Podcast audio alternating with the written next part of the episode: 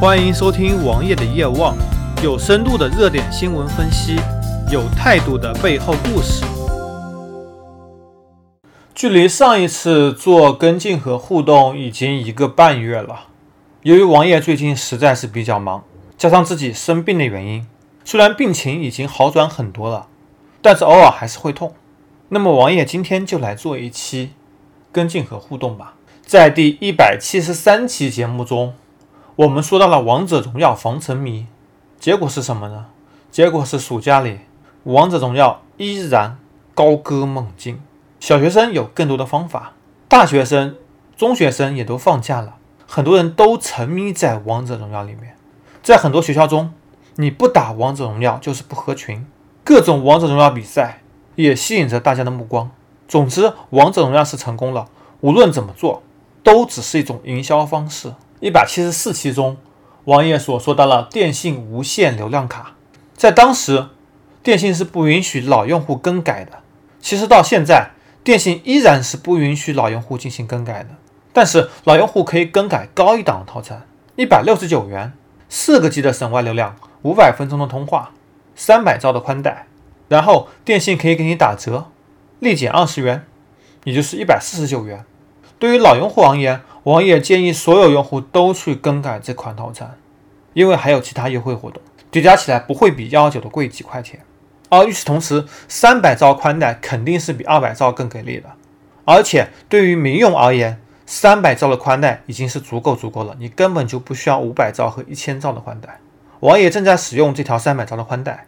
就王爷本身而言，硬盘写入的极限已经到了，而且同时并没有这么多数据进行下载。三百兆对王爷最近两三年应该是足够足够的了。一百七十六期分析了乐视，贾跃亭，你说他完了吗？他的确完了。你说他没完吗？他之前套现了接近百亿，虽然大部分给了乐视，但是自己依然还有几十亿。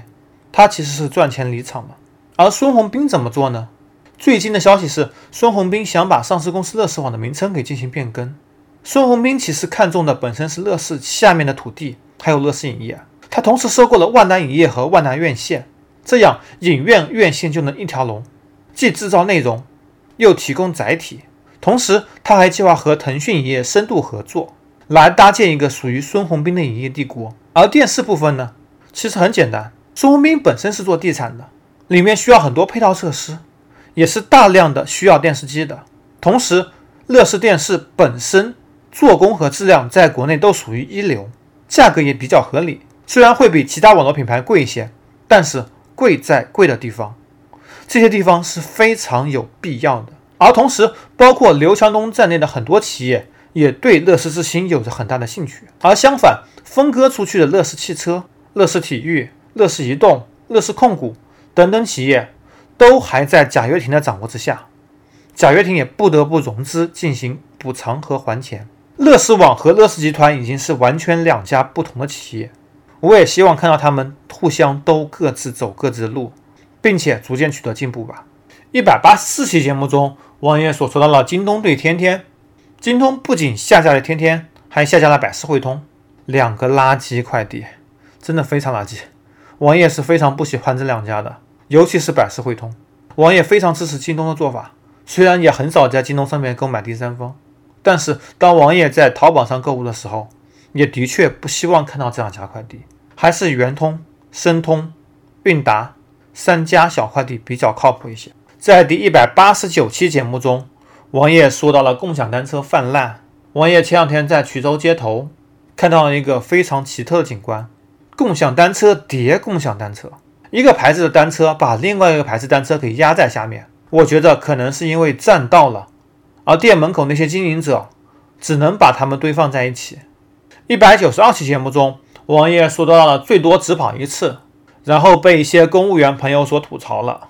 他说：“你在衢州已经非常不错了，衢州本来就是浙江最多只跑一次的试点城市，现在的措施跟你需要做的事情都已经比以前方便太多太多了。”但是王爷想说的是，王爷最近在各种渠道上都看到浙江省最多只跑一次。但是究竟做的怎么样呢？之前王爷所描述的自己所做的事情，以为后面只要去简单的银行签一个三方协议，就可以了。